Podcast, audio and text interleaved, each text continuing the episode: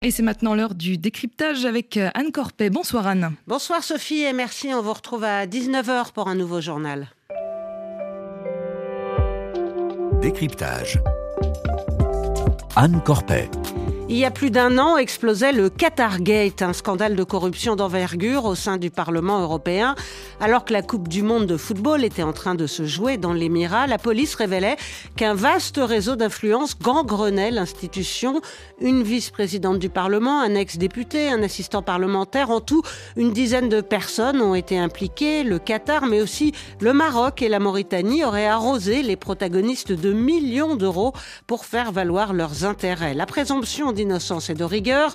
Puisque l'instruction judiciaire est toujours en cours, elle devait s'achever à la fin 2023, mais semble patiner. L'Union européenne, elle, ne s'est toujours pas dotée d'un arsenal convaincant pour éviter qu'un tel scandale puisse se reproduire, et ce, à quelques mois des élections. Et avec nous en studio pour revenir sur ce scandale qui a ébranlé l'UE, Louis Collard, bonsoir. Bonsoir. Vous êtes journaliste au Soir, un quotidien belge, et auteur de Qatargate, enquête et révélation sur le scandale qui ébranle l'Europe, euh, un ouvrage co-rédigé avec Joël Matriche et paru aux éditions HarperCollins. Merci d'être avec nous. Ne vous y trompez pas. Le Parlement européen, chers collègues, est attaqué. La démocratie européenne est attaquée. Et notre façon de créer des sociétés ouvertes, libres et démocratiques est attaquée. Ces allégations ne concernent pas la droite ou la gauche, le nord ou le sud. Cela concerne le bien et le mal. Et je vous appelle à résister à la tentation d'exploiter ce moment à des fins politiques. Je suis dans la politique, comme beaucoup d'entre vous ici, pour combattre la corruption, pour me battre pour les principes européens. C'est un test de nos valeurs et de notre système. Et chers collègues, soyez sûrs que nous allons relever ce défi. C'était un extrait du discours de Roberta Metsola, la présidente du Parlement européen, à l'ouverture de la session euh, plénière le lundi 12 décembre 2022, après une série de perquisitions et, la mise sous écrou euh, donc d'une vice-présidente de l'Assemblée pour corruption, une affaire que vous avez épluchée euh, de fond en comble avec accès à des milliers de documents. Et quand on lit votre livre, Louis Collard, on a, vraiment l'impression de lire une sorte de polar avec des échanges de sacs de sport pleins de billets, des rencontres secrètes, des poses de micro. Au cœur de ce scandale, il y a un homme, euh, Pierre Antonio Panzeri. Il est passé aux aveux. Qu'a-t-il révélé sur le fonctionnement, en gros, hein, parce que votre livre fourmille de détails, en gros donc sur ce réseau de corruption? Ce Pier Antonio Panzeri, qui est un ancien eurodéputé euh, italien de gauche, euh, qui a quitté l'hémicycle en 2019, était bien resté implanté au sein du Parlement européen. Il avait notamment ouvert une une association euh, à but non lucratif qui lui servait un petit peu de vitrine pour rester implanté à Bruxelles. Euh, et en fait, il, a avoué qu'il était à la tête d'une organisation criminelle euh, présumée, il faut toujours utiliser le mot présumé bien sûr, qui servait à lobbyer secrètement. Alors j'utilise le mot lobbying, mais en vérité ça n'est pas du lobbying puisque c'est secret, puisque c'est occulte et puisqu'il y a de la corruption en jeu. Mais il lobbyait secrètement pour a priori trois États euh, extérieurs à l'Union européenne que vous avez cités, euh, le Qatar, le Maroc et la Mauritanie. Et il a recruté hein, autour de lui euh, pour la cause des intérêts qu'il défendait. Il parle de ses soldats. Oui, donc il parle de soldats. son ancien assistant européen, qui est un petit peu son bras droit dans cette affaire et qui a également fait des aveux partiels, on va dire, euh, confirme qu'ils utilisaient un petit peu cette expression. Des soldats, ça peut être à la fois des, élus en poste, et donc ça rend l'affaire évidemment d'autant plus grave s'ils ont reçu des cadeaux ou de l'argent. Et trois euh, eurodéputés, dont Madame euh, Eva Kaili, dont on a déjà parlé, sont inculpés, mis en examen aujourd'hui. L'ancienne vice-présidente du Parlement. L'ancienne vice-présidente, mais il y a également des conseillers politiques, des assistants parlementaires qui sont soupçonnés de faire partie de ce réseau, de faire les rangs de ces soldats. Et dans les écoutes auxquelles vous avez eu accès, on entend euh, Panzeri se gosser, euh, notamment avec euh, son partenaire privilégié, des sommes folles hein, qu'ils reçoivent. J'ai dû acheter un autre coffre-fort, je ne sais plus quoi faire, ricanent-ils par exemple. quelles sommes ont été retrouvées par les enquêteurs? Alors donc le 9 décembre 2022, en pleine Coupe du Monde, la justice belge passe à l'action, réalise un certain nombre de perquisitions, et ce jour-là, environ un million et demi d'euros en cash vont être découverts dans différents endroits. La perquisition chez M. Panzeri, un peu moins de 700 000 euros. Et puis le reste, à la fois dans une valise euh, qui a été exfiltrée via son papa par cette euh, Madame Eva Kaili, euh, l'ex-vice-présidente, vice-présidente à l'époque les, enquêteurs sont informés de cette valise qui sort de l'appartement, euh, interpellent le papa et ouvrent la valise. Et là, ils tombent sur des sommes dingues. La valise était bourrée de billets de 50 euros. Donc, le juge d'instruction considère qu'il fait face à un flagrant délit il retourne euh, dans le quartier où vit Madame Kylie et son compagnon, le bras droit de Panzeri, on en parlait. Et là, encore 150 000 euros de plus ont été trouvés. Donc en tout, voilà, environ un million et demi d'euros ce jour-là euh, dans ces différents endroits. Un million et demi euh, d'euros engagés afin de tenter d'influer sur les, décisions à différents niveaux de pouvoir européen. Mais quel type de décision? Alors, ça peut sembler un petit peu inutile aux yeux de ceux qui s'intéressent peu euh, aux affaires européennes, mais pour les États clients supposés, c'est très important s'il s'agit du discours sur leur pays, euh, ce qu'on dit d'eux à l'étranger. Et l'image pour des pays autoritaires, ça fait tout. C'est par exemple des textes, des résolutions. Alors, les résolutions, ça n'a aucun pouvoir euh, coercitif ou de sanction, c'est simplement une déclaration des parlementaires européens, mais pour ces pays-là, c'est très important. Il y a aussi des dossiers économiques hein, très importants, hein. les accords de pêche avec le Maroc, euh, notamment la potentielle levée de l'obligation d'avoir un visa pour entrer dans l'espace Schengen pour les Qataris, ça aussi, ça a des implications commerciales, économiques été voté et puis euh, récusé après la, révélation. Exactement, c'est au frigo depuis l'affaire euh, et euh, à mon avis, c'est pas prêt de ressortir du frigo. Et alors, les principaux suspects ont scrupuleusement noté les, différentes commandes reçues pour tenter d'influencer le, le Parlement. Ça paraît très imprudent. Il n'y a pas un une forme d'amateurisme, un, petit côté pied nickelé dans, cette affaire ah, Complètement. Euh, certains aspects, ils étaient prudents dans certains actes qu'ils posaient, notamment les deux principaux euh, suspects de cette affaire, dont celui qui est passé totalement aux aveux, ces deux Italiens. Euh, et par certains aspects, ils n'étaient pas du tout prudents. et c'est notamment ce fichier dont vous parlez était sur l'ordinateur, sur son Google Drive, pour ceux qui connaissent, le Francesco Giorgi, cet ancien assistant et le compagnon d'Eva Kaili, ils répertoriaient des centaines d'actions supposées réalisées en faveur de leurs clients État. Alors, euh, c'est à la justice de faire le tri maintenant entre ce qui relève de la vantardise de leur part et ce qui a été réellement réalisé en termes d'ingérence. Alors, je le disais euh, en introduction, le scandale a éclaté au moment de la, Coupe du Monde euh, de football au Qatar.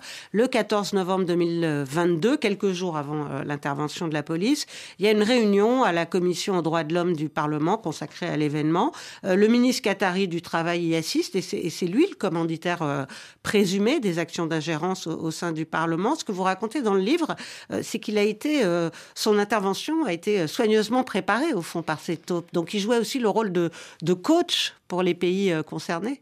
Oui, tout à fait. Donc là, il, endosse son rôle de lobbyiste à la perfection puisqu'il écrit, il écrit le discours du ministre qatari à sa place, des éléments de langage, mais surtout il le prépare aux questions. Et surtout, et là, ça n'est plus du lobbying, il souffle des questions à poser à certains eurodéputés suspects dans le dossier, euh, dont certains sont euh, inculpés, d'autres pas. Euh, et, là, bon, là, on dépasse clairement, puisqu'on semble que cette commission était complètement scriptée de A à Z par Panzeri et ses amis. il avait fait à la fois les questions et les réponses. Et Lara Wolters, députée socialiste, qui appartient donc au, même groupe que les personnes mises en cause, participait à cette réunion. Elle, elle, l'entendait y dénoncer les multiples atteintes aux, aux droits des travailleurs employés dans le cadre de, cette Coupe du Monde. Et à l'époque, elle s'était étonnée du comportement de son collègue Marc euh, Tarabella pendant l'audition. Son témoignage est issu d'un podcast EU e Scream intitulé Corruption dans la famille. On écoute Lara Wolters. Je me souviens très bien de ce moment. J'étais assise là avec toutes mes notes. Je les avais préparées. J'avais des données, des chiffres. Et Marc, il était assis là. Il tenait une brochure que le Qatar avait publiée, une belle brochure avec du papier glacé, des visages souriants. Et il n'avait aucune note, il n'avait rien préparé. Et il s'est mis à parler et je me suis dit, mais si t'as rien préparé, pourquoi tu es là? Je trouvais ça bizarre et je me suis dit, waouh, ces Qataris sont des lobbyistes efficaces. Alors la surprise, la surprise de Lara Wolters est d'autant plus grande que Marc Tarabella, dont il est question ici, avait été avant un, farouche opposant euh, à l'organisation, à l'attribution de la Coupe du Monde au, Qatar, euh, avant donc ce spectaculaire euh, revirement. Comment les, les, personnes recrutées dans le réseau étaient-elles ciblées en fonction de leur compétences, de leur position ou de leur euh, supposé euh, intérêt pour les valises de, cash? Alors, c'est difficile de se mettre dans la tête de Pier Antonio Panzeri, mais en tout cas, ce que euh, on peut voir à travers notre enquête avec Joël Matriche, c'est que ce réseau était avant tout le réseau de ce Panzeri, justement. Et Marc Tarabella, qui est un, député, eurodéputé socialiste belge, mais d'origine italienne et qui maîtrise l'italien, était un ami de longue date d'Antonio Panzeri. Euh, et surtout, il partageait quelque chose que, voilà, qui était vraiment nécessaire avec Panzeri, qui ne parle que l'italien. C'est un peu étonnant parce qu'il a passé autant d'années euh, à Bruxelles sans parler euh, un petit peu l'anglais, mais il ne parlait que l'italien. Et donc, en fait, c'est avant tout son réseau à lui. Et tout part de lui. Et ce sont les personnes qu'il connaît et les personnes avec qui il peut échanger directement dans sa langue. Et, chaque réunion, chaque séance en, plénière consacrée à des sujets qui intéressaient le Qatar, le Maroc ou, dans une moindre mesure la Mauritanie, était ainsi noyauté par euh, ces émissaires? Alors euh, là aussi c'est difficile, c'est aussi à la justice de faire le tri. Est-ce que vraiment ils avaient une influence euh, telle qu'ils étaient capables de d'annihiler toutes les offensives ou les critiques plutôt contre leurs clients pays clients? C'est difficile à dire, mais en tout cas dans certains cas ils ont réussi, oui. et ça montre cette affaire montre, je pense que à la fois, fort heureusement, euh, sur les plus de 700 eurodéputés, euh, tous ne sont pas corrompus, mais que si vous avez quelques personnages actifs, euh, mobilisés, motivés, vous pouvez un petit peu orienter les choses. Et, c'est comme ça que ça se passe, apparemment, l'ingérence étrangère. Et le 21 novembre, en séance plénière, Eva Kaili avait pris position en faveur du Qatar. Elle avait qualifié l'Émirat de pionnier en matière du droit du travail. On l'écoute. Aujourd'hui, la Coupe du Monde au Qatar prouve à quel point la diplomatie par le sport peut parvenir à la transformation historique d'un pays avec des réformes qui ont inspiré le monde arabe. Ils ont déjà réussi l'impossible. Merci. Alors ces propos d'une grande bienveillance ont bien sûr tourné en boucle après l'explosion de l'affaire 20 euh, jours plus tard. Euh, sur le moment, ils n'avaient pas fait ticket? Certains, quand même, ont été un petit peu étonnés par, euh, par cette position très avenante envers, envers le Qatar, mais tous nous disent sans pouvoir imaginer que quelques jours plus tard à peine, il y aurait cette arrestation spectaculaire et que le soupçon qui pèse sur Eva Kaili, mais qui nie totalement, hein, elle est totalement, euh, elle farouchement défend son innocence, euh, en tout cas que le soupçon qui porte sur elle, c'est qu'elle ait euh, reçu de l'argent et des cadeaux en échange de, de, ses discours, de ses positions et de son lobbying, parce que ce qui est clair avec Madame Kaili et qui est irréfutable, parce que c'est confirmé par beaucoup, beaucoup d'europarlementaires, c'est qu'elle allait voir tout un tas de ses collègues de différents groupes, de son groupe, d'autres groupes, pour essayer de les convaincre d'être plus euh, tolérants avec euh, l'État qatari, notamment sur le dossier des visas dont je parlais un peu plus tôt, mais aussi sur cette résolution, sur la Coupe du Monde et d'autres dossiers qui intéressaient le Qatar. Alors l'instruction judiciaire est donc euh, toujours en cours. Toutes les personnes mises en cause ont le droit à la présomption d'innocence. Et, en septembre dernier, le procureur fédéral belge en charge du dossier a fait preuve de pas mal d'agacement hein, chez nos confrères de la RTBF à propos du climat qui règne autour de l'instruction. On écoute Frédéric Van Le. Euh, ça fait presque dix ans que je suis procureur fédéral. Je n'ai jamais vu autant de pression dans ce dossier. Il y a des fuites partout. Il y a euh, des euh, magistrats étrangers qui prennent contact avec vous et qui veulent eux-mêmes parfois se, mêler de, l'enquête. Euh, il y a un déchaînement euh, sur euh, le précédent juge d'instruction et sa famille qui est tout à fait, pour, moi, je vais même dire dégueulasse. Je pense que ça ne va pas. Il y a des soupçons que, certains robots sur, Internet euh, X et, autres euh, sont financés par des, États, euh, et, entre autres des États qui sont visés ou qui ont été cités dans le dossier. Ça veut dire que le Qatar, voire le Maroc, la Mauritanie, continue de, tenter de renverser la vapeur, y compris de l'instruction en tout cas, si on écoute le procureur fédéral, qui n'est pas n'importe qui euh, dans l'appareil judiciaire belge, il y a effectivement des pressions très importantes. Euh, L'ancien juge d'instruction dont il parlait euh, à l'instant a porté plainte parce qu'il a observé, selon lui, une intrusion à son domicile, une intrusion secrète, sans laisser de traces, donc ce qui n'est pas vraiment propre à un cambriolage. il y a également une une campagne d'intimidation sur les réseaux sociaux, sur euh, X en particulier, qui le vise et qui vise d'autres personnes. Et puis il y a ces fuites. Euh, alors notre livre, évidemment, il est aussi basé sur des documents, donc on, peut, on pourrait critiquer au niveau des fuites, mais nous, c'est pas des fuites orientées. On a euh, pu avoir accès avec Joël Matriche à des documents qui concernent l'ensemble du dossier et pas des fuites organisées pour aller dans un sens ou dans un autre. Et c'est donc la, police belge hein, qui est en charge de l'enquête. Ça entraîne des complications euh, il y a un parquet européen, il, n'est pas compétent? Alors, euh, en l'espèce, c'est vrai qu'on pourrait se poser la question, notamment à la veille des élections européennes, s'il ne faudrait pas élargir le périmètre d'action du parquet européen, qui a des résultats super efficaces, notamment sur la lutte contre le blanchiment et euh, le, le, vol de, fonds européens. Mais ici, ça n'est justement ça. Exemple concerne pas les fonds européens. Cette affaire ne concerne pas les fonds européens puisque c'est présumément des fonds étrangers qui ont été versés. Et donc le parquet européen, semble-t-il, n'était pas compétent pour cette affaire précise. Peut-être faudrait-il réfléchir à élargir son champ de compétences parce que la pression sur la petite justice et la petite police belge, on est un petit État au final, euh, est très très forte. Et peut-être qu'il faudrait penser à, à élargir les épaules. Alors justement, vous vous disiez que Eva Kaili, donc euh, ancienne vice-présidente du Parlement, qui est d'ailleurs euh, de retour hein, sur, sur les bancs de l'hémicycle, euh, nie toutes les charges qui pèsent contre elle. Elle proteste notamment contre la violation de son immunité parlementaire dont, vous parliez tout à l'heure. Cette question de l'immunité parlementaire des, députés européens, elle, a pesé hein, dans cette enquête. Elle reste, elle reste en suspens. C'est ça. Donc, euh, comme vous le disiez au début de, notre entretien, euh, avec des écoutes téléphoniques, les enquêteurs savaient pertinemment qu'il y avait de l'argent chez ce couple, Monsieur Giorgi et Madame Kaili. Mais Madame Kaili bénéficiant de l'immunité parlementaire, il était euh, interdit euh, de, de, pénétrer chez elle et de faire une perquisition avant le, flagrant délit dont on parlait. Donc ça a été évidemment un obstacle pour les enquêteurs parce qu'ils savaient des choses et en même temps ils ne pouvaient pas forcément intervenir. Il n'y a pas eu tellement de réflexion de la part du Parlement européen, il y a eu des réflexions suite à cette affaire, mais pas tellement sur cette question de l'immunité parlementaire, que peut-être il faudrait légèrement réformer. Mais en tout cas, oui, Madame Kaili et ses avocats, on mène actuellement une offensive sur l'instruction pour critiquer euh, ce qu'ils considèrent être une violation de l'immunité parlementaire de leurs clientes. Et, au début de l'émission, on a entendu la présidente du Parlement euh, dire vouloir relever le défi, faire tout pour se battre contre la corruption. Qu'est-ce qui s'est passé depuis? Les règles ont été renforcées suffisamment? Alors il y, a toujours, euh, il y a toujours des discussions en cours sur un comité éthique euh, européen, une espèce de haute euh, autorité pour la transparence de la vie publique européenne. Ça c'est toujours en cours, mais il y a eu un certain nombre de réformes qui ont été mises en place et votées.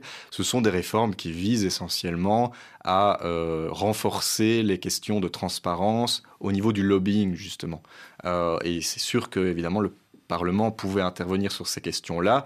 Maintenant, est-ce que ça pourrait empêcher une affaire qui est de nature, euh, selon nous, euh, criminelle et non pas une espèce de lobbying qui aurait dérapé? Pas certain. En tout cas, oui, il y a eu un certain nombre de réformes quand même qui ont été menées pour un peu resserrer la vis au niveau euh, du lobbying. Mais la transparence, ça, ne suffit pas. Euh, il faudrait peut-être euh, envisager des, sanctions aussi. Euh, c'est pas le cas pour le moment, c'est ça. notamment ce, comité d'éthique là, qui est toujours en discussion. À ce stade, il n'est pas question de lui donner des pouvoirs de sanctions. c'est tout le c'est tout le débat qui a lieu depuis quelques mois. peut-être qu'il faudrait renforcer les sanctions. Peut-être qu'il faudrait aussi renforcer, on en parlait, les appareils judiciaires, hein, parce que si vraiment c'est dans un cas où on est vraiment sur une affaire criminelle et pas un problème de, dépassement des, normes et des règles, alors là, euh, il faudrait peut-être euh, réfléchir aussi à renforcer les moyens de la police et de la justice. Et dans la conclusion de votre ouvrage, vous écrivez aussi qu'on est sans doute euh, trop focalisé sur les tentatives d'infiltration des Russes et des Chinois et qu'on a tendance à négliger les intérêts d'autres pays moins puissants sur la scène internationale, mais tout aussi intéressés par les activités euh, de l'UE. Merci euh, Louis Collard. Je rappelle euh, le titre de votre ouvrage, Qatargate, enquête et révélation sur le scandale qui ébranle l'Europe, un ouvrage co-signé avec Joël Matriche aux éditions Harbert Collin. Merci à Quentin Moulin à la réalisation, à Jogurta Hammer qui m'a aidé à préparer l'émission. Restez avec nous dans un instant le débat du jour, sauf en Afrique De l'Ouest, vous avez droit à une demi-heure d'infos en Peul et Fulfulde.